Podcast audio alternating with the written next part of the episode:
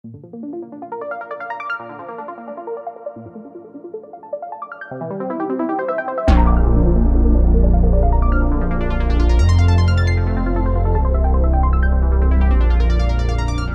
¿qué tal? ¿Cómo están? Muy buenas noches. Muchas gracias por estar en esta videocolumna hoy jueves 14 de diciembre de 2023 y bueno, que será la última videocolumna de este año. Nos tomamos unos días, unos días de relax, de descanso. Seguirán pasando cosas en, el estado porque además tenemos eh, precampañas en marcha, pero las retomaremos en enero. Nada que no pueda eh, aquí tratarse posteriormente y hacer un recuento de cómo están las cosas y también pues dejarlos descansar a ustedes de, la política, de la grilla y estar pensando en otras cosas en estos tiempos. Soy Arnoldo Cuellar, soy parte del Laboratorio de Periodismo y Opinión Pública y esta noche vamos a platicar con tres integrantes, destacados integrantes del partido político Movimiento Ciudadano en Guanajuato. Y el interés es un poco saber ¿Qué va, ¿Qué va a pasar? ¿Cómo va a jugar Movimiento Ciudadano en esta circunstancia en la que sin duda tenemos un país y un Estado con una confrontación en los extremos, polarizada, como ya eh, es un lugar común decirlo, y que cierra mucho la puerta a la posibilidad de opciones intermedias, de terceras vías y alternativas, eh, en el momento que se convierte en un asunto muy apasionado entre las partes, le dejan al ciudadano pocas opciones de pensar en otras posibilidades. ¿Qué piensan hacer frente a esto? Quienes han venido dando una eh, batalla por por lo menos los últimos tres años, Juan Pablo Delgado en, León, en el activismo, eh, después de su exitosa campaña presidente municipal, por donde por primera vez el Movimiento Ciudadano logra una regiduría en León. Desiree Ángel en el Congreso, donde formó parte de esta bancada feminista, y su más reciente adquisición, que es Yulma Rocha, que deja al PRI y se incorpora al Movimiento Ciudadano en eh, carácter de aspirante a la candidatura a gobernadora. Bueno, pues sin más, vamos, vamos a recibirlos. Yulma, ¿cómo estás? Buenas noches. Buenas noches, Arnoldo, y buenas noches a quienes nos están viendo y escuchando. Te vamos a dejar que, reposes la voz un poco. somos tres, no te va a tocar todo el peso porque afectada de la garganta, me imagino que por el estrés, el frío y la tensión de estos días, ¿no? Pues sí, un, poco de todo, ¿no? El clima creo que no ayuda mucho. Sí, que invierno se está, se está dejando sentir, que todavía no, no es invierno, es un otoño, pero está fríísimo. Deciría, Ángel, ¿cómo estás? Muy Ay, muy bien, Arnoldo, ¿cómo estás, amiga? Muy buenas noches a todas y a todos los que nos están viendo que llegaste de la, de, de, la, de la, participación en, en, los organismos empresariales a la política, de pronto así te echaron a la alberca y tuviste que aprender a nadar. Me parece muy interesante tu experiencia estos, estos dos años y fracción, ¿no? Para ver qué, qué, se viene y cómo se ven los retos en el futuro desde esa perspectiva. A ti sí te va a tocar hablar mucho, porque sí puedes. y bueno, ya está con Juan Pablo Delgado, que bueno, pues ya es casi, pues forma parte del elenco. Yo ya soy, columnista de aquí. Muy seguido aquí nos vemos por los diversos temas que traes en la agenda. Juan Pablo, bienvenido. Pero esta vez hablaremos de política, ¿no? De lo que pasa en el Estado, de lo que pasa en el país y de cómo esperamos este 2024 que tendrá toda su primera mitad ocupada en Ojalá fuese en discutir los problemas del país y del Estado y no solamente en estos intercambios muchas veces de acusaciones y descalificaciones entre las fuerzas políticas. Bienvenido, ¿eh? Gracias, Arnoldo. Yo también tengo mi té por acá porque está difícil. Díganme un poco cómo les cayó el tema, cómo lo vivieron, cómo lo están asimilando, de contar con una candidatura presidencial que se veía venir pues exitosa, fuerte, que venía creciendo y de repente quedarse sin ella, con el caso de Samuel García y la pugna que se dio en Nuevo León. ¿Cómo impacta esto lo que se pensaba que podría pasar en Guanajuato? ¿Cómo, cómo lo están procesando? A ver, ¿quién empieza? Yulma, tú, a ver, por favor, tú que eres la, más fresca en este momento. Sirve que lo a reposas.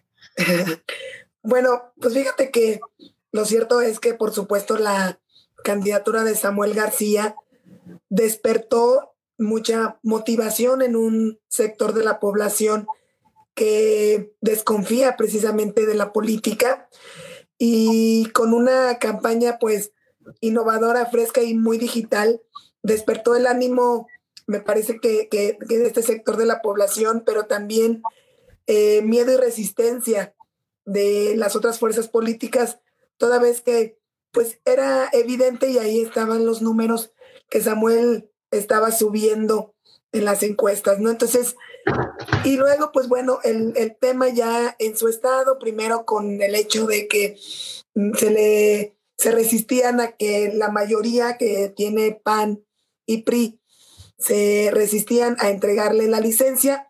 Al final se la concedieron porque, pues bueno, eh, constitucionalmente tiene a salvo sus derechos.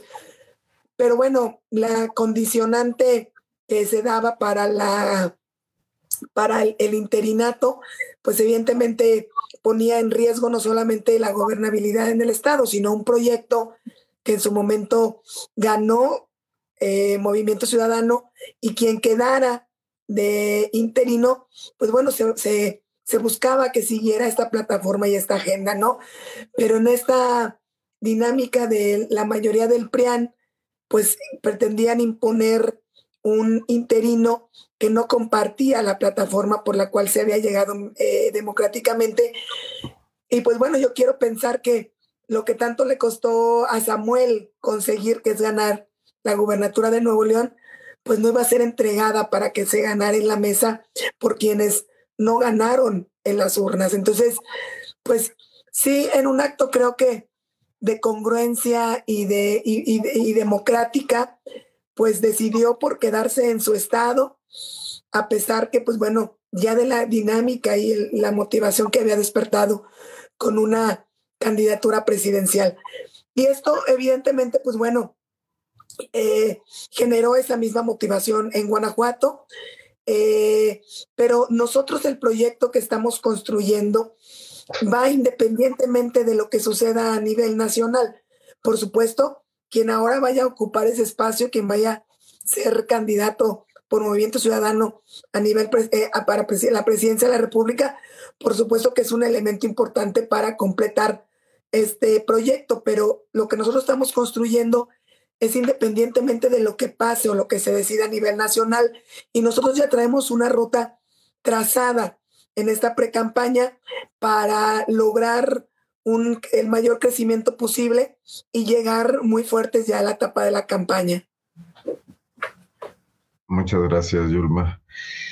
Eh, a ver, a mí lo que me parece como la lección más interesante de todo lo que ocurrió el crecimiento de Samuel, la buena recepción a, su, a sus propuestas, el entusiasmo que despertó en sectores jóvenes, primeros votantes, etcétera, es que hay un electorado que no se siente representado por las opciones eh, en el mercado, digamos, que, que, es un poco lo relevante. O sea, Samuel no construyó ese electorado, pero lo hizo salir de, del lugar donde se encontraban, en la apatía, en, la, en, la, en el silencio. ¿Qué hacer para, para darle a ese electorado de soluciones? Quizás no una figura carismática, pero algún tipo de opción. Eh, la otra pregunta, ¿en Guanajuato se sintió esto? ¿Se sintió este jalón? Vimos encuestas nacionales, pero no sé aquí, ustedes que están más en contacto con la realidad, también aquí despertó un poco ese, ese, ese segmento electoral que veía en, una alternativa en Samuel García. Juan Pablo, creo que sí te toca a ti hacer la Sí, sin duda, sin duda Samuel generó una expectativa a nivel, a nivel nacional, pero coincido con la lectura de Yulma. A mí no me parece que sea algo que, que solamente pueda hacer Samuel y puedan eh, hacer Mariana Rodríguez. Por supuesto, respetar su liderazgo, respetar su alcance, la influencia que tienen sobre todo en redes sociales. Eh, sin embargo, me parece que Movimiento Ciudadano es más grande que eh, Samuel y, Mariana o cualquier otro personaje. Eh, y hay que destacar la identidad que tiene Movimiento Ciudadano, que ha sido una fuerza política que se ha mantenido congruente en muchas decisiones, o bueno, en todas sus decisiones, y que esta lucha congruente le da la posibilidad de presentar una nueva candidatura seguramente en enero, que eh, pueda ser igualmente refrescante y diferenciadora de lo malo y lo peor que son las candidaturas del Frente y de Morena PT Verde. Eh, al mismo tiempo, destaco mucho lo que dice Yulma del proyecto de Guanajuato. Eh, yo diría que, que, el proyecto de Guanajuato eh, se ha logrado consolidar con una agenda y una identidad propia. ¿no? Movimiento Ciudadano es una fuerza política diversa dependiendo de la realidad que se viva en cada uno de los estados. En Guanajuato somos oposición y me parece que la, el rol de oposición que hemos hecho desde hace un par de años, cuando, cuando pues, eh, decidimos contender por Movimiento Ciudadano, en este caso Desiree y yo, pues ha construido una identidad y una agenda propia en la que creo que Yulma empata perfectamente, que es una agenda eh, de causas y derechos. Y creo que así es como es identificado Movimiento Ciudadano en Guanajuato. Eh, se nos identifica en diferentes causas de manera individual a diferentes personas que formamos parte del proyecto y creo que eso es un eje diferenciador muy, muy importante del, resto de la oferta política local. Entonces, si bien sí, eh, eh, por supuesto que el, liderazgo de Samuel y el liderazgo de Mariana generaron una expectativa grande en Guanajuato, no es algo que, que se vaya a perder eh, en el caso de que definitivamente no vayan a participar. creo que es algo que, que evidentemente va a digamos, a, tomar su fuerza nuevamente en el momento en el que Movimiento Ciudadano tome su decisión de quién vaya a encabezar la, la, candidatura a la presidencia de la República en función de que, repito, la agenda de Movimiento Ciudadano y la identidad de esta fuerza política me parece que trasciende a las individualidades, de nuevo respetando eh, el, liderazgo que tienen Samuel y Mariana, que ahí van a estar, ¿no? El, Samuel va a seguir hablando de Nuevo León porque es gobernador de Nuevo León y el buen papel que hace Movimiento Ciudadano en Nuevo León se va a seguir notando porque ahí está manteniendo el liderazgo Samuel al frente del gobierno. Y vamos a ver eh, a, Mariana Rodríguez en un, en un rol de, candidata por la alcaldía de Monterrey que también va a ser muy visible. Eh, y vamos a ver lo mismo y también destacaría el trabajo que se hace en Jalisco. Yo recientemente estuve en Jalisco hace un par de semanas escuchando agendas muy, muy importantes en materia de movilidad, en materia de, cuidados, eh, que, Jalisco es punta de lanza a nivel nacional. Entonces hay que destacar que Movimiento Ciudadano, de nuevo, tiene una agenda que la hace, ser una fuerza política distinta a las demás y creo que ahí está el gran atractivo de no tenerse que decantar entre lo malo y lo peor. ¿Qué quiere ese electorado que está buscando opciones distintas? O sea, hay mucha venta de imagen y esta frescura, la mercadotecnia y todo, pero si hay, atisbos, algún tipo de análisis de qué están buscando, no sé, los chavos, por ejemplo, que, veían una opción o que ven una opción en Movimiento Ciudadano y en sus candidatos. A ver, yo creo que eh, es una, una gran pregunta. Y la verdad es que lo he podido em, comprobar eh, de viva voz de la parte de, de, las jóvenes y los jóvenes guanajuatenses. Y te voy a decir por qué. Cada vez que eh, nos presentamos alguno de los tres en algún foro donde hay eh, estudiantes de universidad o de preparatoria, em, a ellos y a ellas no les interesa eh, la forma en la que se hace la política actualmente. ¿Por qué? Porque em, no se ven identificados en personajes que mm, tienen toda la vida ah, participando, que siempre son los mismos y las mismas, en que em, ellos y ellas ya están buscando em, personas que realmente eh, luchen por sus intereses. Y sus intereses ahorita no son los que están realmente eh, impactados eh, en la forma de hacer gobierno, por ejemplo, aquí en Guanajuato.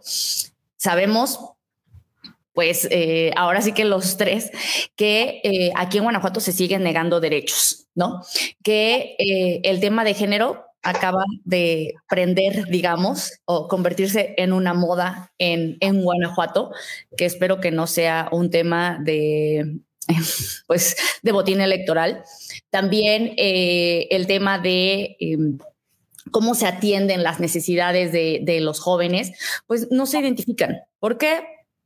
Pues mira, ellos dicen que em, la política, así literal me lo dijeron, ¿eh? es para los viejitos, que les da pena, que cómo van a hablar de, política.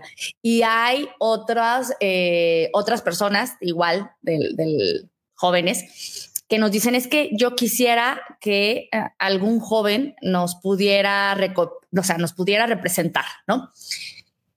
Y dices, ok, nos dicen, pero no nos dejan llegar porque nos dicen que ahorita no nos toca, porque primero van ellos, los que siempre han estado, y eso lo hemos visto, lo hemos visto, siguen siendo las mismas personas, y a los jóvenes los tienen echando porras, los tienen cargando los utilitarios en las campañas, y la verdad, pues no se ve eh, que realmente puedan estar interesados, ¿no? Y que se acerquen realmente a escucharles y de hecho a escucharnos. Yo tampoco me siento ya identificado con, con ellos y con ellas. Entonces, esta parte de comunicar de manera diferente, como lo hemos estado haciendo desde un inicio, por ejemplo, Juan Pablo desde su campaña, eh, ahora que yo entré... Eh, al, Congreso, ahora que, que, Yulma se suma, el tema de la bancada feminista y la forma en que la que Movimiento Ciudadano se ha presentado como una opción eh, diferente, eh, fresca, eh, juvenil en el país, pues realmente es en donde dijeron, ah, caray, entonces los jóvenes sí tenemos oportunidad de participar, sí podemos llegar y realmente se identificaron con Samuel, deberás, de, deberías de ver que hace, bueno, el año, bueno, este año se estaba haciendo un evento en el TEC de Monterrey e hicieron una encuesta en diferentes universidades del estado y les preguntaron que a quienes querían eh, que se invitara como, eh, digamos, personas que ellos y ellas admiraban para poder invitar a un foro que se hizo, que hizo un grupo de, de, de, chavos que eran externos al TEC de Monterrey, pero que ahí se hizo el evento. Y el número uno fue Samuel García y la número dos fue Mariana Rodríguez hablando de Guanajuato. Entonces, sí se sigue viendo esta eh, como, digamos, eh, forma de, admirar a Nuevo León todavía porque es muy parecido a Guanajuato y, también a Jalisco. Y lo vemos incluso en el Congreso, siempre que decimos así de, ay, eh, como ya se hace en Jalisco o en Nuevo León, siempre son como referentes de, de un avance o Ciudad de México como ciudad de derechos, ¿no? Entonces, pues sí, eh, estos gobiernos de movimiento ciudadano, pues nos han ayudado también a posicionarnos. Entonces, pues por ahí va, creo, este tema de, la juventud que quiere algo diferente. Bueno, y hablemos de la vieja política. O sea, ¿qué estamos viendo eh, en, en las banquetas de enfrente? El pleito entre Morena y el Verde por candidaturas que hace que se dividan y que vayan separados, incluso con restando posibilidades unos a los otros, ¿no? Eh, del lado del PAN, pues vemos doblegada cierta racionalidad política que, que planteaba que había alcaldes que no podían repetir por su desgaste, etcétera, y las fuerzas internas hacen que, que no, que se mantenga, ¿no? Vemos a Juan Carlos Romero Hixi por su no sé qué número de diputación local, etcétera. Ese escenario eh, los obliga a ustedes todavía más a, dos cosas, ¿no? A seguirse distinguiendo, pero a redoblar el esfuerzo, ¿no? Porque también hay que reconocer que del otro lado hay mucho dinero, hay mucha propaganda, eh, hay eh, los espacios públicos copados, el acarreo, etcétera. Frente a ese panorama, ¿qué opciones ven? ¿Qué oportunidades emergen? Yo veo todas. Yo veo todas las oportunidades. nuestro, nuestro proyecto o el proyecto que estamos construyendo, Arnoldo, busca insertarse como una tercera vía, como un tercer camino en Guanajuato, porque me parece que, que a nadie conviene y democráticamente no conviene el que se le quiera encajonar a la ciudadanía en solamente dos opciones. Una que representa el, PAN, que ahora es el PRIAN, que representan lo mismo de siempre y los mismos de siempre, y cuya continuidad eh, provocaría que los grandes problemas que tiene Guanajuato, incluido el de inseguridad, el de la desigualdad y el de la corrupción, queden igual o con el riesgo de que empeore. Pero por el otro lado tenemos otra alianza, la Morena Verde, que, que, no, que no logró cumplir lo que prometió, no logró cumplir el hecho de proteger a los guanajuatenses por, el tema de inseguridad.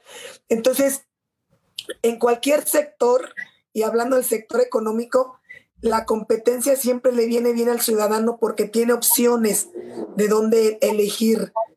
Eh, y en política es igual. tiene que haber opciones.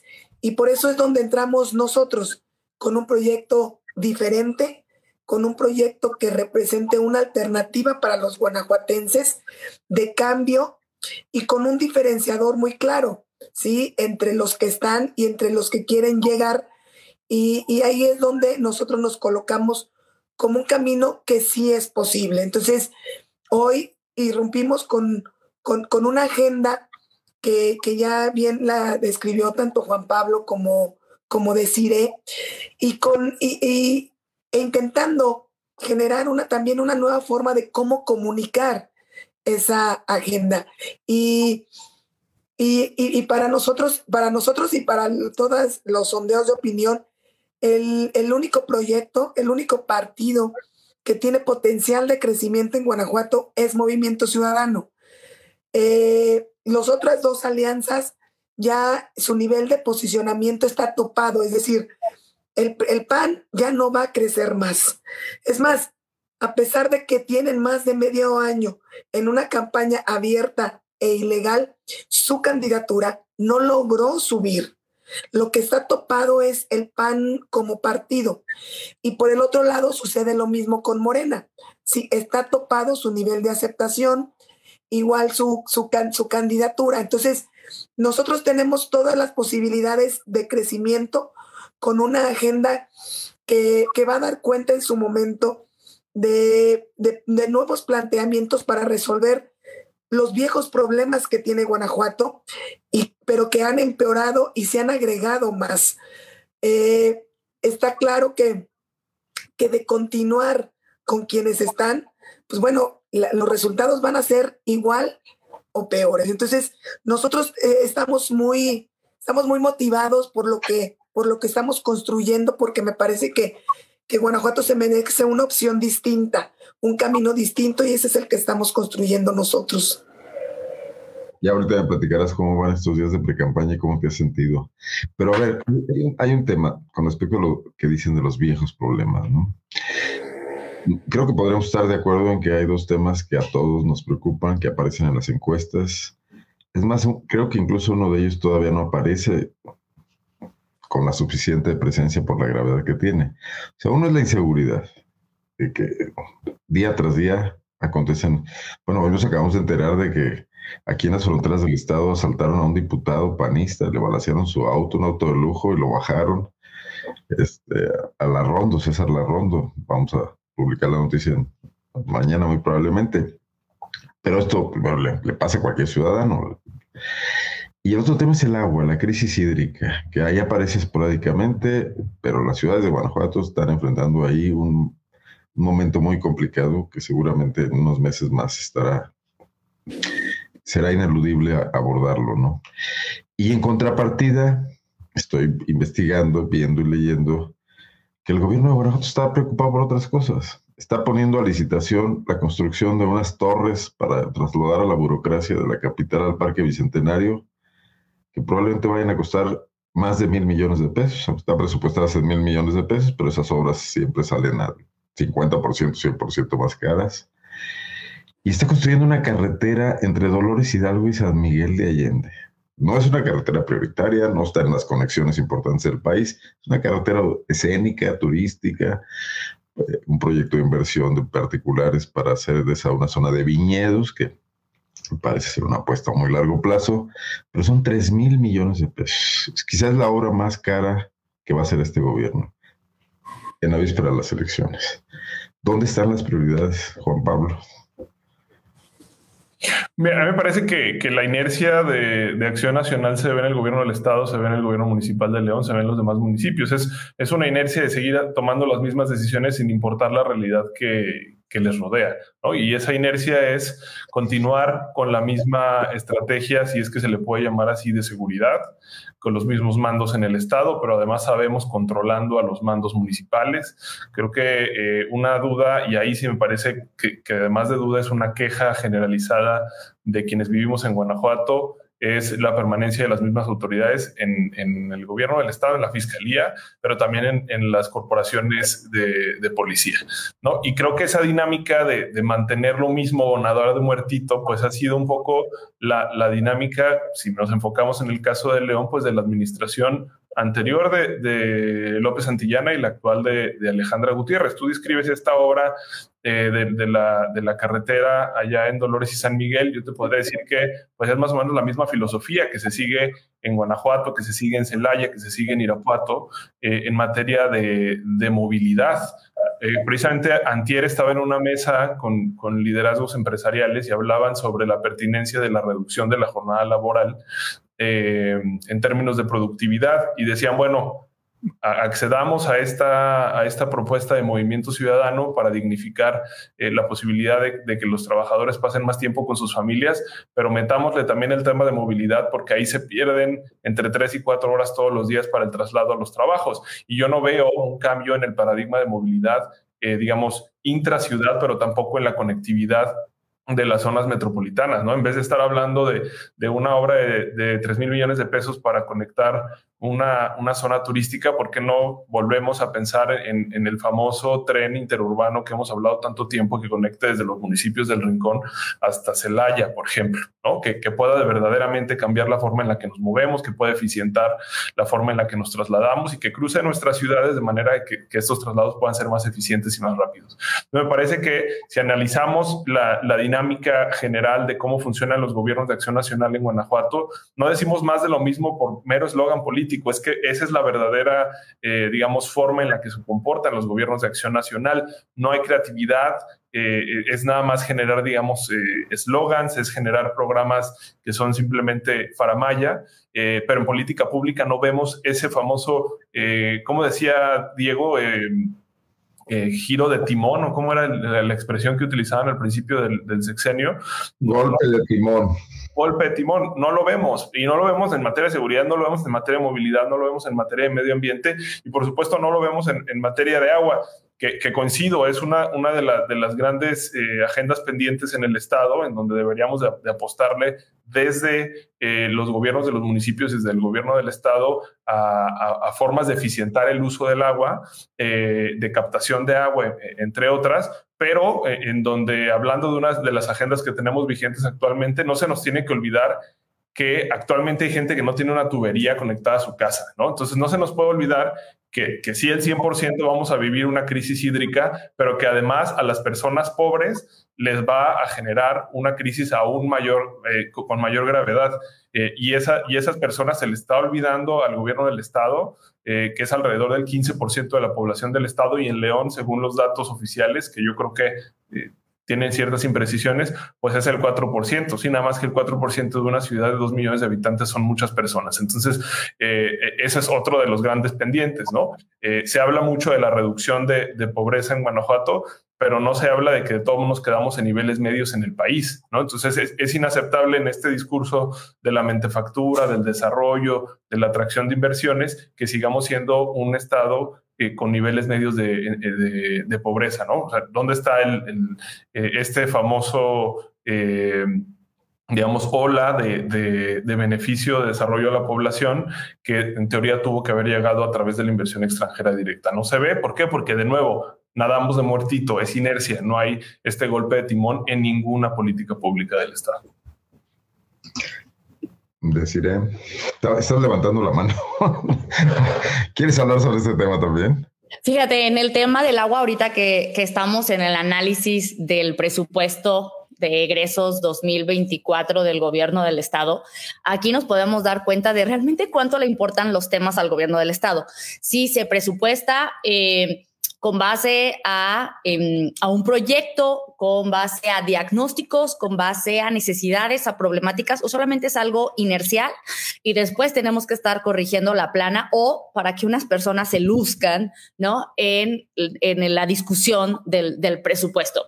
Tanto así que sabemos que el distrito 11 eh, de riego, ¿no? Eh, aquí en Guanajuato es muy importante porque hay que dejar muy claro que el 80% del agua de primer uso en Guanajuato se va al, eh, al cultivo y es un agua que se filtra y se echa a perder, que ya no vuelve a servir por el tema de los fertilizantes, químicos, etcétera, todo lo que se le pone al tema del cultivo. Y además de mucha agua que se desperdicia porque... Eh, aún tenemos muchos agricultores que todavía hacen uso eh, digamos, indebido del agua, no, no porque ellos quieran, sino porque siempre lo han hecho así, no tienen el recurso para poder eh, sustentar estos gastos y sobre todo para poderlo mantener. Y a este proyecto, solo, solamente en, en este año 2024, sabiendo que es un proyecto súper importante y que, claro, se requería el, el, presupuesto de gobierno federal, ¿no? Para que pudiera eh, realmente funcionar este tema y que ya vimos que tampoco se logró esta negociación por parte de del, gobernador, que eso es muy lamentable porque pues lo vimos en Nuevo León, lo vimos en Jalisco, de gobiernos que al final del día sus gobernadores pues sabían que tenían que negociar con el gobierno del estado, digo, perdón, con gobierno federal y que pues ni modo, porque es por el bienestar de pues aquí en este caso de 6 millones de personas, ¿no? Y solamente se le están eh, otorgando a este proyecto 35 mil pesos. Digo, perdón, 35 millones, 35 mil pesos. 35 millones. Les voy a decir, no es nada, porque realmente eh, eh, el riego del distrito de riego 11 es el más importante, el 85 que es de la Begoña y el 87 que es el de Rosario Mezquite.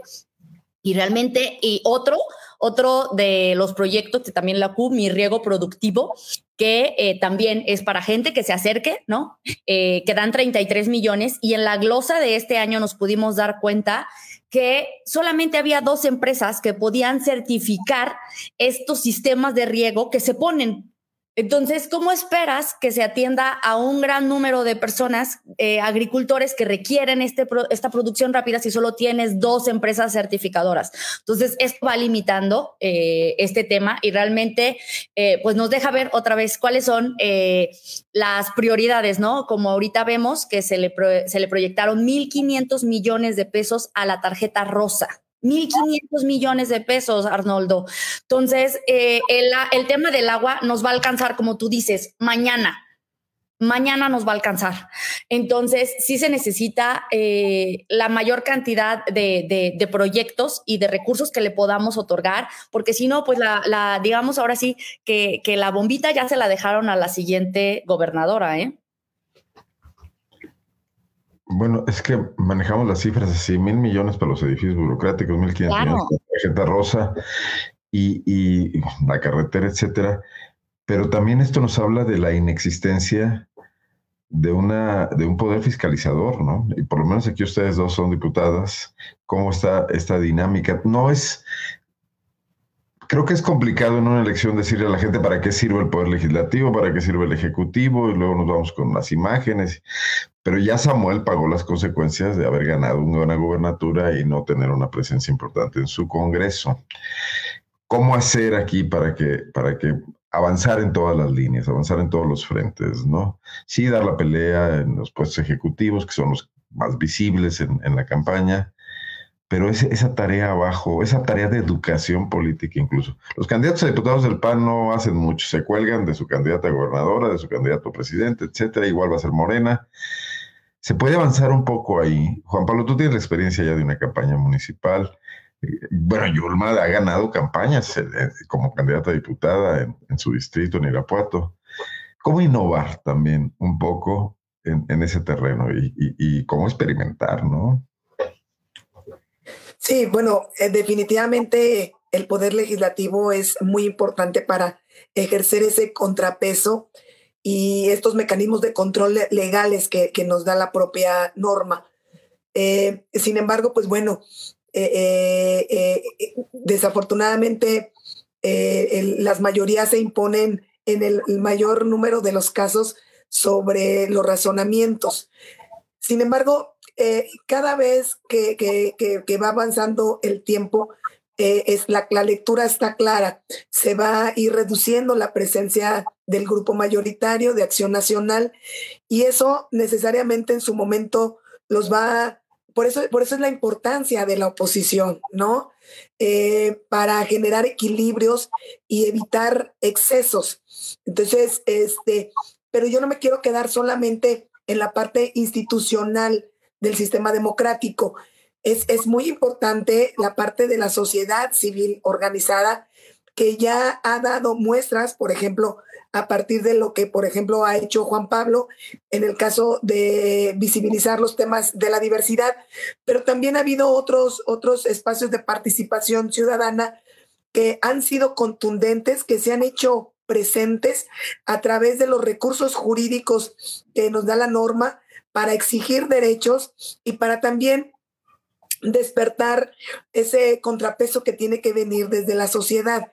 Y, precisamente la plataforma de movimiento ciudadano abona y ayuda a que no solamente desde la parte legislativa se haga presente en su función de oposición y de contrapeso, sino también eh, de que, que, sea voz y replique lo que se exige allá afuera en materia de exigencia de derechos, pero también en materia de denuncia, ¿no? De, lo, de, estos excesos que luego eh, cae el gobierno por sentirse cómodo y respaldado por una mayoría. Entonces, e, e, es parte de, la dinámica en la cual e, estamos entrando nosotros para generar esta, esta plataforma que le sirva a los ciudadanos para exigir, para proponer, sí para llegar a los espacios de decisión, pero también como una plataforma que sea voz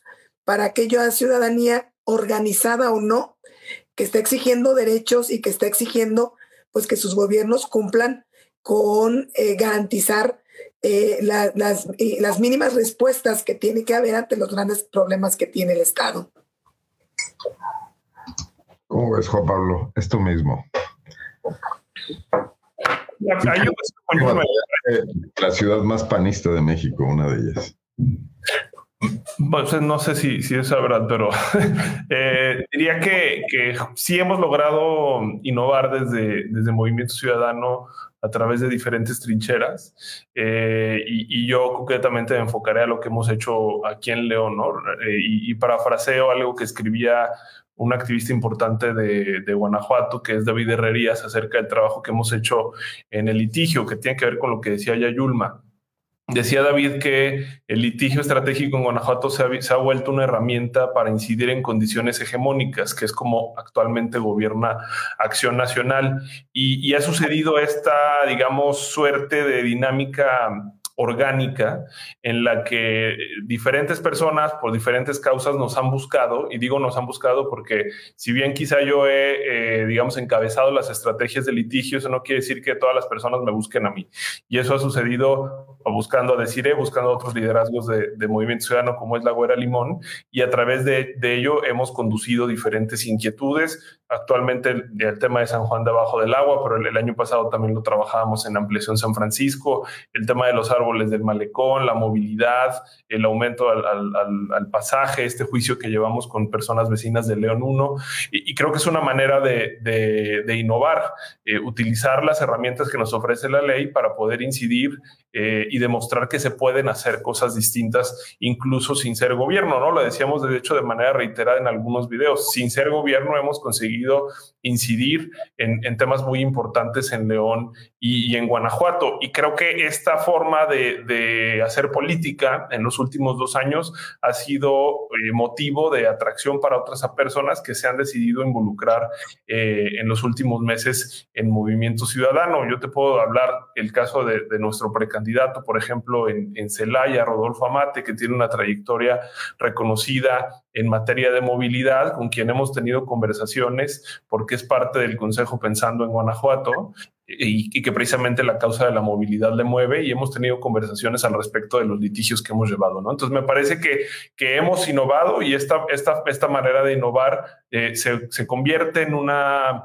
estrategia de, atracción de personas que quizá antes no veían el vehículo para participar en política y que Movimiento Ciudadano es eso, es una plataforma para que las personas puedan participar, sea que, ya hayan participado anteriormente en política o sea eh, personas que anteriormente no habían estado involucradas en política electoral. A ver, los casos, digamos, más, más claros de esto somos quizá Desiree y yo. Hace, hace dos años no estábamos participando en política electoral eh, éramos dos personas que estábamos haciendo nuestro trabajo desde el empresariado, en el caso de Cire, desde sociedad civil en mi caso, y actualmente estamos involucrados en la dinámica de Movimiento Ciudadano porque precisamente tiene esa mística eh, como, como fuerza política. Es una plataforma para que las personas que tienen inquietud puedan eh, participar y puedan, eh, digamos, utilizarnos como un conducto para que sus demandas se vuelvan eh, o se cristalicen en, los, en los cargos de, elección popular. Por cierto, decir, no me resisto a preguntarte cómo viste este reclamo de las mujeres empresarias, de la titular de, de Amexme, porque dice que son, siguen siendo clubes de Toby los, los consejos coordinados empresariales y los organismos de cúpula del sector privado. Tú debes de conocer bien eso. A ver, eso, eso sucede y sucede y sucede. Y, y, la verdad es que sí, no, no, no las dejaban. De hecho, no pagaban a completo porque decían que, o sea, no les cobraban porque no podían pagar completo y, o sea, entonces no votaban. E, e, entonces parecía que solamente estaban ahí. A mí me daba como mucha cosa, la verdad, eh, el papel que desempeñaban en, en el Consejo Coordinador Empresarial.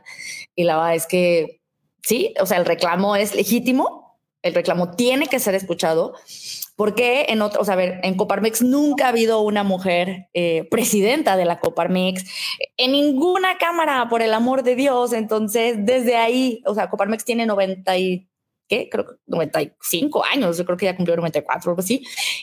Ni una sola. A ver, yo fui su segunda directora su segunda directora, o sea, la nueva de estos tiempos, por así decir.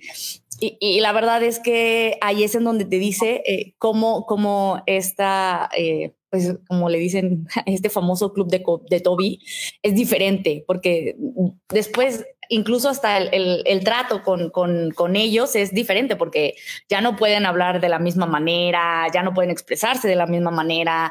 Entonces, pues les cuesta todavía mucho trabajo y no sé cuánto tiempo va a seguir eso.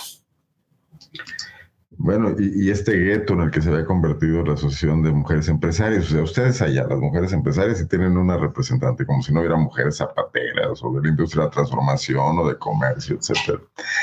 Bueno, e, es una digresión aparte, pero creo que tiene que ver con el impacto que han logrado iniciativas como la que ustedes han encabezado en el Congreso de, la bancada feminista, ¿no? Han dado el mal ejemplo.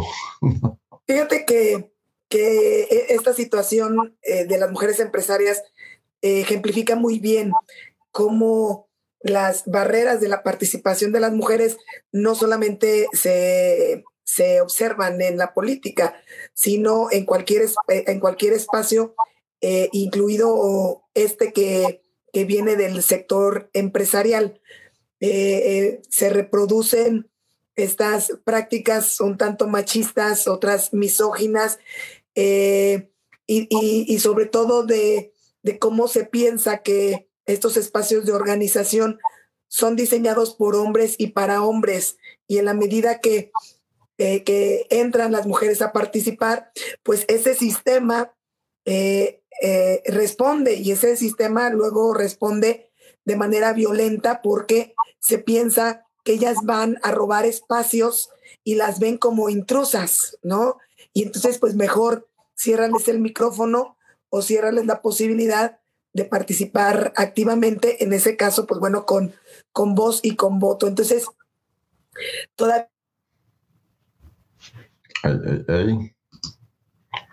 Se congeló. Sociales y hoy lo y, y se describe muy muy fehacientemente también en el, en el espacio empresarial, ¿no? Como tú bien lo dices, como si no hubiese mujeres empresarias que estén eh, o productivas, que estén generando empleos, que estén generando desarrollo económico para el Estado, pues bueno, también ahí eh, las resistencias son, son evidentes, pero aparte, esas resistencias luego eh, provocan reacciones de acciones violentas. Entonces, no queda más de otra que seguir visibilizando el hecho de que las mujeres lleguen espacios, a estos espacios, porque no solamente habla de sus trayectorias, visibiliza las trayectorias de las demás. Entonces, pero bueno, el camino por recorrer evidentemente todavía nos queda mucho y en ese camino pues las resistencias y los obstáculos se van, se van a imponer porque nos ven como intrusas en espacios que, son, que fueron diseñados por hombres y para, y para los hombres. Y bueno, y otra cosa, a ver, en la parte económica es fundamental. Hay estudios que dicen que en la medida que se incorporan las mujeres a la vida productiva, eh, el Producto Interno Bruto de un país puede aumentar hasta en un por ciento, un punto porcentual. Entonces, eso te habla de, de, la fuerza que se genera, que generan las mujeres en la medida que se incorporan a las fases productivas y al mercado laboral. Las empresas, también está comprobado que las empresas que tienen una jefatura en sus consejos de administración, en sus direcciones, eh, son empresas más productivas. Entonces, económicamente eh, es muy rentable que las mujeres se incorporen a la vida productiva y a, los espacios laborales, porque tiene un impacto prácticamente inmediato en el progreso de los países. Entonces, por eso se tienen que, desde, desde las propias políticas públicas, se tienen que diseñar no solamente las medidas afirmativas que garanticen a las mujeres estar en los espacios de decisión como nosotras, también dentro de la empresa privada eh, se pueden ir delimitando desde la norma, desde política pública, para que las empresas empiecen también a impulsar medidas afirmativas como convocatorias que garanticen la llegada de mujeres a los espacios de decisión en sus consejos administrativos y con ello incorporar mecanismos para que pues, las mujeres, eh, eh, eh, este, este, este impacto económico de las mujeres realmente se materialice. Y ahí también, la, y ahí tiene una intervención también la política de Estado. Ya hay países en los cuales las, las cuotas, por ejemplo, que se incorporaron en la vida política para que las mujeres pudiéramos llegar, también se puedan incorporar en, el sector privado. Hace falta mucha voluntad, mucha decisión. Inclusive en algún momento lo planteé yo aquí para el, con el secretario de Desarrollo Económico, pero no, la verdad es que si no lo traen previsto para, para la dinámica interna del propio gobierno, gobierno menos para la empresa. Pero, pero si queremos hacer que, que, este Estado avance, las mujeres tienen que participar en, la vida productiva y, este, y me parece que incorporando su voz a los espacios empresariales, me queda claro que estarían hablando también por las demás.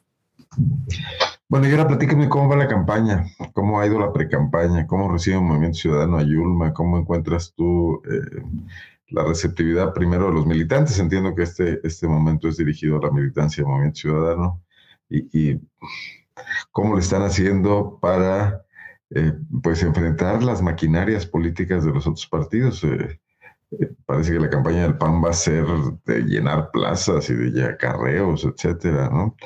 ¿Qué, hacer frente a eso? ¿Cómo van estos días? Pues bueno, yo que, bueno, Juan Pablo ya también está en, está en pre-campaña. Mira, la verdad es que mi incorporación Movimiento Ciudadano ha sido muy positiva. Yo me siento muy contenta, me siento muy, muy motivada. He encontrado el acompañamiento y la solidaridad de, los militantes de Movimiento Ciudadano. Este, y, me he encontrado con, con, un equipo, la verdad es que la mayoría de jóvenes, y eso te habla pues de cómo el movimiento naranja está siendo una opción para un sector de la población que, que, que, que ha perdido la confianza en sus políticos y en sus partidos políticos. Y, me queda claro que, que, tenemos muchos retos, ¿no? Como partido y como, y como proyecto. Efectivamente, nos, nos enfrentamos con una maquinaria institucional que mueve miles de millones de pesos con, con, con objetivos meramente electorales, no de ahorita, así ha sido, así ha sido siempre. Y por eso ahorita que hablábamos del tema de desarrollo social, por eso, por eso en Guanajuato todavía cerca del 40% de la población vive en pobreza, porque no ha habido una política social, sino ha habido una política electoral que ha utilizado como botín político a sectores de la población, como por ejemplo las mujeres, y que no las ha visto como sujetos de derechos, y que estos programas asistencialistas, lejos de cambiarle la realidad, a las familias guanajuatenses simplemente es este, utilizarles como botín político, porque los miles de millones de pesos invertidos en estos programas donde se regala de todo, al final ahí están las estadísticas. No se ha logrado superar de manera contundente el rezago y la pobreza, a diferencia de otros estados, ¿eh? que han logrado este, superar eh, eh, algunos de los elementos de carencias de las familias guanajuatenses. Entonces, a eso evidentemente nos vamos a enfrentar. Nosotros vamos a hacer una campaña muy de personas, Ornoldo, vamos a hacer una campaña que sea muy orgánica, que sí, por supuesto, estaremos recorriendo el, estado y, y, sus municipios, pero también será una campaña, una, en este caso pre-campaña y luego campaña, dirigido a ese sector de la población que no ha encontrado en, en el PRIAM principalmente un, un, espacio no nada más de participar, sino una opción por la cual decantarse. Y cada tres años y cada seis años las, las, las encuestas y los sondeos hablan de que en Guanajuato o los guanajuatenses sí aspiran a la alternancia, simplemente que no se ha presentado una opción que realmente les atraiga. Y entonces que digan, este, que, que, volteen a ver a esta nueva opción, no lo ha habido. Entonces, este, nosotros decimos que en Guanajuato hay una muy mala costumbre, que es con la, contra la que vamos también, que es la mala costumbre de apoyar a los mismos, de apoyar Acción Nacional, porque no han visto otra opción para representarlos. Entonces, es aquí donde entra un reto evidentemente enorme de constituirnos como una tercera vía, como una tercera fuerza, ir por ese electorado que no sale a votar. Guanajuato es el estado con mayores niveles de abstencionismo y, es, y eso le conviene a quien está en el, en el poder. Para, es recurrente escucharle decir a, a los panistas que tienen ganada la elección con que salga a votar su estructura.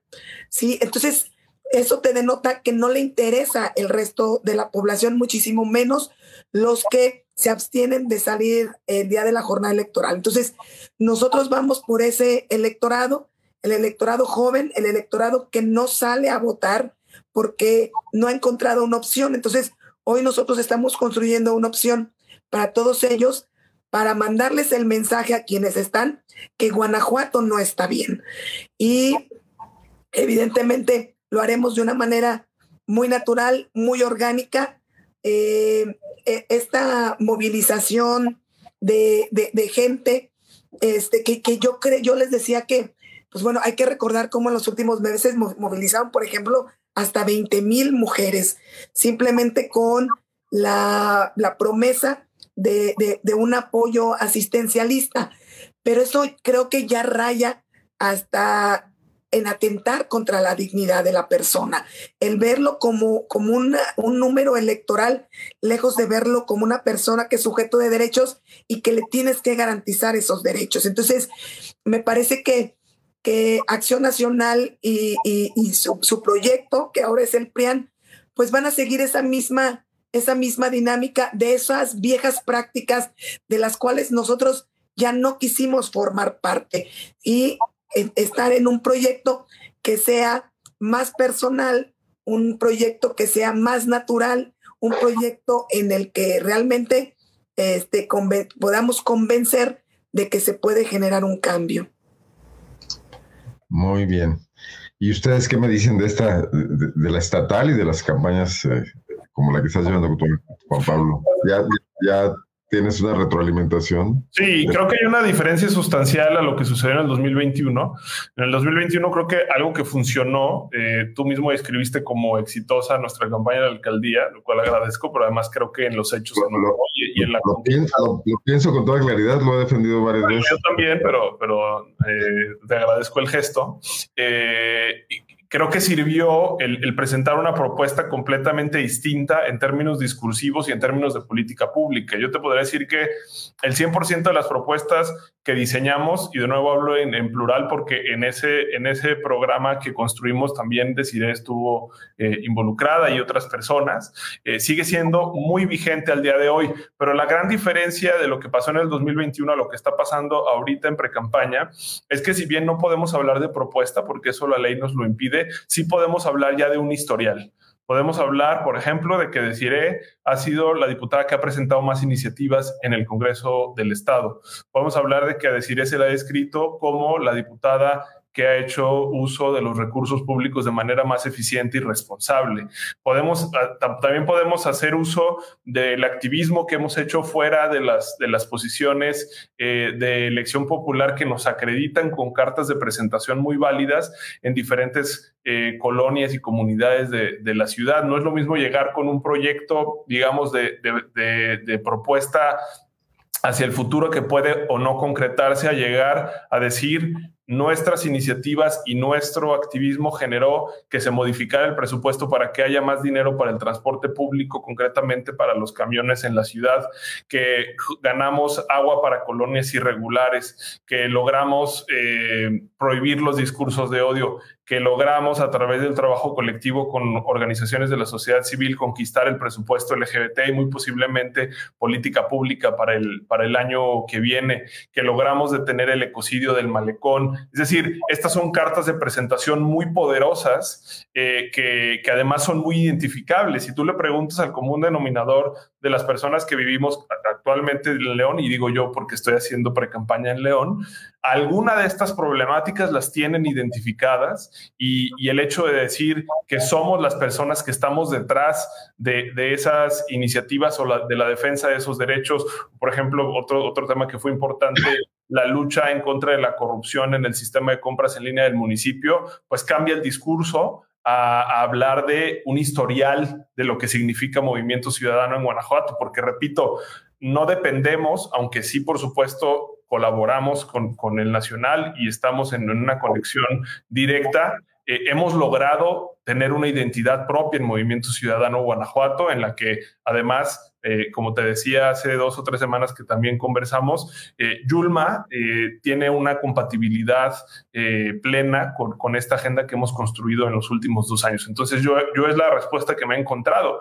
¿no? Ayer estaba en, una colonia al norte de la ciudad y, una, una persona educadora llega conmigo y me dice, ah, yo conozco todo lo que has hecho, ¿qué, ¿qué, andas haciendo acá en la colonia? Qué bueno que nos visitas, ¿no? Porque tienen ya la noción del historial eh, y, de la incidencia que, hemos logrado conseguir en estos dos años. Es poco tiempo, pero hemos logrado tener efectividad y creo que esa es una carta de presentación muy distinta que nos permite plantear un panorama eh, no solamente de, crecimiento, sino de triunfo en León y en otros municipios. Y por supuesto con, la potencia de Yulma como candidata, precandidata, perdón, a, la, a la gubernatura, estar hablando de una opción, como dice Mancilla, eh, una opción diferente que, que, pueda conseguir por fin la transición democrática en Guanajuato, que nunca ha habido transición democrática, el PAN no llega democráticamente a gobernar, por eso me parece que su estilo ha sido poco democrático y Movimiento Ciudadano presenta por fin esa alternativa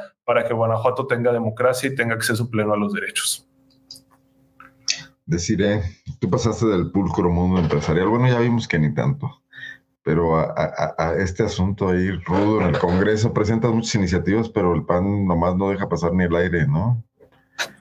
Pues mira, la verdad es que no nos ha ido tan mal. Eh, la verdad es que me ha sorprendido eh, la forma porque sí, claro, en la congeladora está la mayoría de las 45, 46 que he presentado, solo han pasado 12 o bueno, van para 14. Entonces, la verdad es que es un número que yo no me, yo no me esperaba. Yo pensé que iba a ser así cero. Recuerdo que, dije en el discurso de inicio que, que pues yo nunca iba a ganar este, votaciones y mira, no, no, no, nos ha ido tan mal en la bancada naranja y ahora con Yuma pues está potencializando y la verdad es que también el éxito que tuvo la bancada feminista pues ha hecho que de 18 iniciativas llevemos 10 aprobadas.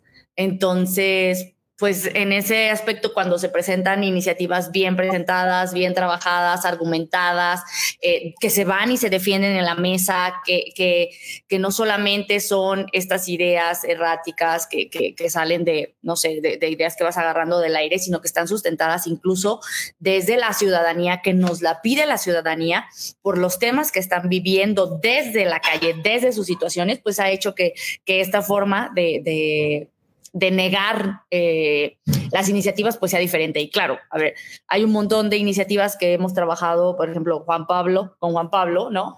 Eh, que hablan del tema de la comunidad de la diversidad sexual y la verdad es que todas están en la congeladora. Ahí sí, identidad de género, eh, estamos hablando de eh, bullying escolar por orientación sexual, eh, estamos hablando e incluso la del presupuesto LGBT, pues cuánto tardó, se tuvo que meter un amparo.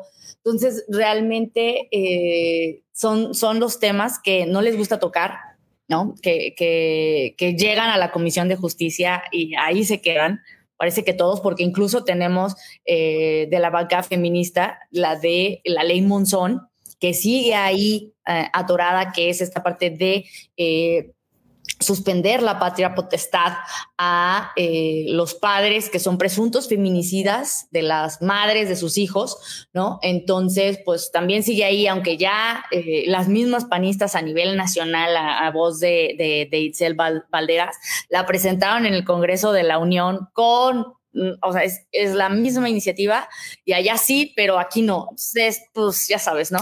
en fin, la hipotenusa. Entonces, pues sí, eh, habrá que ver eh, qué temas van a salir, no van a salir en este último año, porque pues ya vamos a entrar al tema de elecciones y veremos cuál es la prioridad que se le da en el Congreso por parte del partido mayoritario. Bueno, pues estamos ya sobre la hora. Mm, no sé si quieran agregar algo. Estas campañas concluyen en enero, después habrá un silencio electoral. Tendremos que reunirnos para hablar de otros temas. ¿Cómo esperan cerrar esta etapa? Esta etapa que da la ley, esta oportunidad de, pues, aunque sea de pre-campaña y sea dirigida a militantes, no deja de ser una exposición. O sea, ¿habrá encuestas? ¿Tendrán ustedes una medición del impacto que se logre?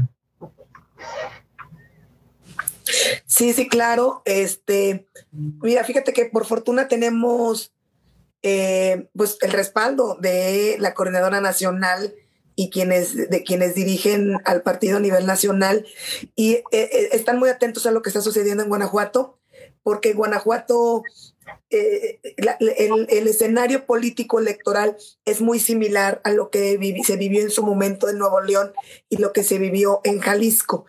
Entonces, eso hace que Guanajuato para Movimiento Ciudadano sea prioritario, porque los distintos elementos de tanto tiempo de un partido político, este, la exigencia de alternancia por parte de la ciudadanía, pero que no veía una opción en otras, en otras, en otros momentos, eh, hoy se conjuga este escenario y nos hace, nos hace posible un camino, un camino distinto. Entonces, eh, Guanajuato es el, prácticamente el sexto padrón electoral a nivel nacional.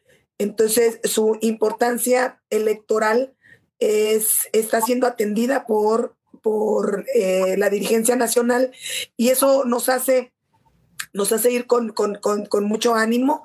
Insisto, sabedora de que tenemos muchos retos enfrente y obstáculos que implica pues que todo el aparato gubernamental estará volcado apoyando a la precandidatura del PRIAN. Y, y, porque, porque lo hemos visto seis meses antes, ¿no? En esta campaña abierta e ilegal, que les digo yo que habrá que cuestionarse de dónde salen tantos millones de pesos. Entonces... De las carreteras, de los edificios. Así es. Así es. Este, sí sabemos de dónde va.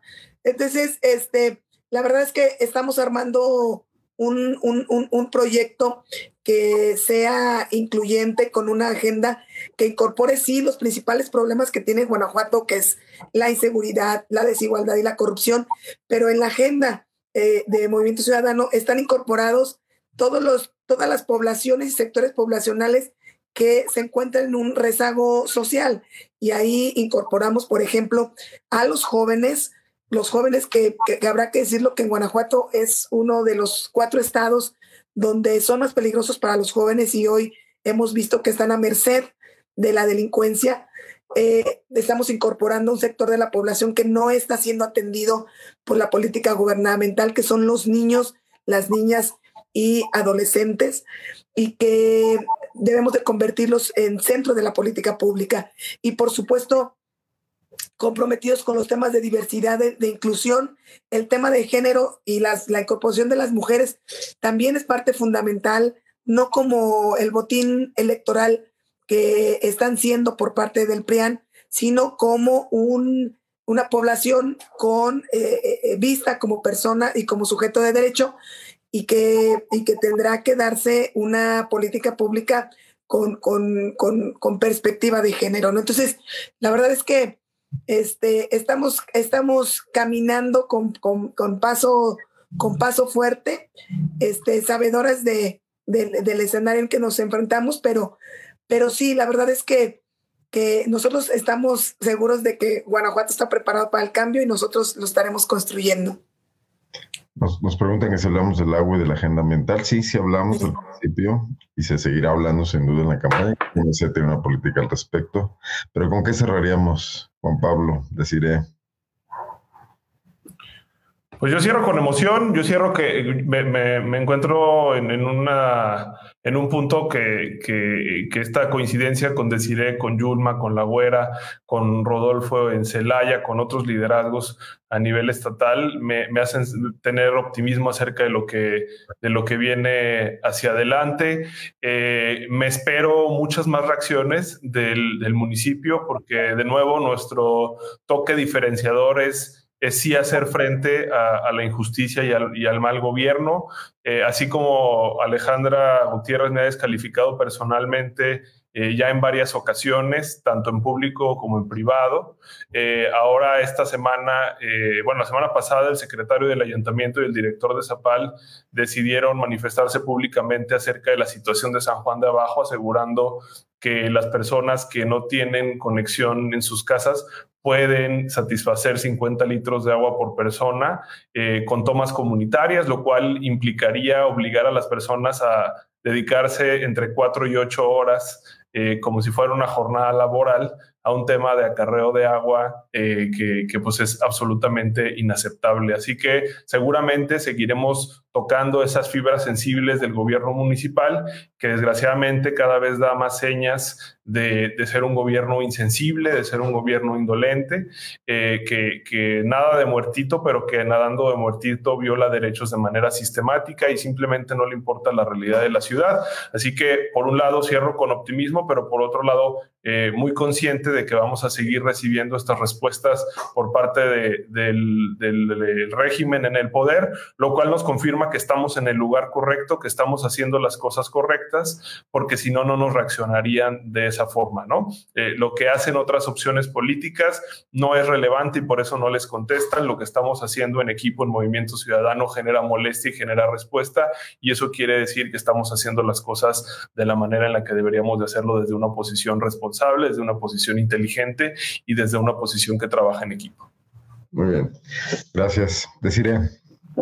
No, me toca cerrar, ¿no? Pues la verdad es que eh, así para cerrar, dándole las porras a mis compañeros, hashtag el futuro es naranja. Por cierto, ¿a dónde vas? ¿Buscarás una posición? Ah, yo ya veremos. Ah, todavía no. ¿Cómo tener la incógnita? Todavía no, todavía no podemos este, dejar claro a dónde voy a estar. Nico eh, ya apareció un, aspirante a la alcaldía de León, ¿no? Hoy apareció un, un precandidato. Entonces, eso habla de que la gente está identificándose como movimiento ciudadano y que ve una opción, sobre todo ciudadana, porque la persona que se registró es, es, es un ciudadano eh, común y corriente, como todos, que, que, que al final del día vio en Movimiento Ciudadano una opción para, para participar en la política, ¿no? Y ya vimos que sí funciona, que, que, sí funciona, que, que esas... Em, peticiones que vienen desde la ciudadanía para ser tomados en cuenta, creo que valen mucho la pena y que deben de ser aprovechadas por personas que realmente quieren lograr un cambio. Y eso definitivamente pues eh, se ve identificado en Yulma y en Juan Pablo y que la verdad es que eh, te puedo decir que, que a la, lo siente, o sea, se siente este buen, eh, se percibe este buen recibimiento que, le hemos dado desde Movimiento Ciudadano. Están muy, muy emocionadas emocionados dentro en el partido, eh, porque realmente vino a sumar, vino a sumar, vino a generar eh, un cambio. Para lo que estaba sucediendo en Movimiento Ciudadano y a sumarse al trabajo que ya se hacía desde el partido que, desde que llegamos eh, Juan Pablo y, una servidora. Entonces, pues bueno, vamos a seguir revolucionando este movimiento y, que esperen eh, muy buenas cosas para el 2024. Muy bien, muchísimas gracias. Y aquí seguiremos platicando de todos estos temas eh, en los próximos meses, en, en el medio del silencio electoral. De todas maneras, tú seguirás siendo diputada. Y luego ya las campañas. Vamos a ver qué armamos. Les agradezco mucho la posibilidad de, platicar. Les deseo un buen fin de año y un excelente inicio de 2024. Si les digo que todos sus sueños se cumplan, quizás sea demasiado, sea un exceso para ustedes, pero bueno, los sueños políticos. No, que les vaya muy bien, de verdad, que siempre es un gusto platicar. ¿Algo que agregar? ¿Todo bien ya? No, pues muchas gracias, Muy bien, muy bien. Saludos a todos. Saludos. Felices fiestas a todas y a todos. Ahorita que corte la transmisión, un segundito antes de que se vayan, permítanme. Me despido del público que nos sigue, me despido por este 2023, nos vemos en enero. Acá eh, pues, plantearemos cosas importantes, cosas interesantes. Estaremos en los debates, estaremos en los temas eh, que en Guanajuato se estén provocando polémicas, ruido, inquietudes o que estén siendo silenciados, que también a eso hay que entrarles. Muchísimas gracias, soy Arnoldo Cuellar. Muy buenas noches a quienes nos ven ahora y a quienes nos vean más tarde en la transmisión de este programa en las redes sociales. Feliz 2024. Eh, gracias.